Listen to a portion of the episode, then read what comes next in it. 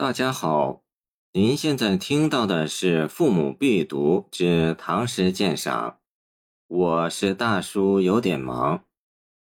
奉赠韦佐成丈二十二韵，杜甫。纨绔不饿死，儒冠多误身。丈人事静听，见子请具臣。抚昔少年日。早充关国宾，读书破万卷，下笔如有神。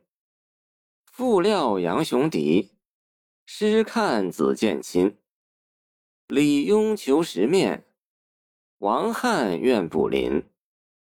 自谓颇挺出，立登要路金。治君尧舜上，再使风俗淳。此意静萧条，行歌非也伦。骑驴十三载，履石京华春。朝叩妇儿门，暮随肥马尘。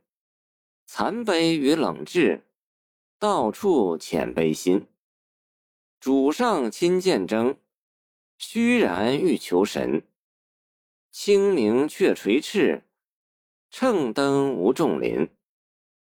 甚愧丈人厚，甚知丈人真。美于百僚上，未送家具新。窃笑共恭喜，难甘愿献贫。焉能心样样，只是走圈圈。今欲东入海，即将西去秦。上连终南山，回首清渭滨。常拟报一饭，况怀辞大臣。白鸥莫浩荡，万里谁能驯？杜甫这首诗是一份求职书、自荐表或请托信。唐代不仅以诗取士，诗是科举的重要科目之一，而且以诗投赠，以诗会友，以诗代简，以诗题壁。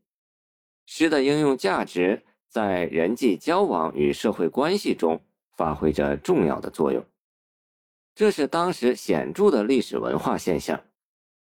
天宝七载（公元748年），杜甫三十七岁，他两次到长安应试，首尾已经十三年。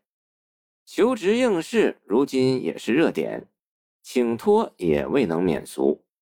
在唐代。除科举外，还有推荐与应招一途，更有干谒捷径，既向有权力、有名望的人送名片、送诗文，也可能送礼，以期得到赏识与引荐。李白报韩荆州书也说：“十五好剑术，遍干诸侯；三十成文章，立底倾向。”白居易当年投石故矿，与他少年及第不无影响，可见这是普遍的风气，不必比薄。杜甫三十岁结婚，此时已有一双儿子，膝下嗷嗷待哺。他一无田产，二没有经商，三不能躬耕陇亩，况且长安居大不易，不请托求见，谋求一官半职。领取微薪薄俸，能活得下去吗？韦继官为尚书左丞，正四品上，有一定的发言权，对杜甫比较赏识。仗是对长辈者的尊敬，奉表现敬意。此前杜甫已有赠韦左丞丈记一诗，这是再次寄赠，或已有某种知己之感。故在赠诗中吐露心曲，态度不亢不卑，可谓得体。谢谢您的收听，欢迎您继续收听我们的后续节目。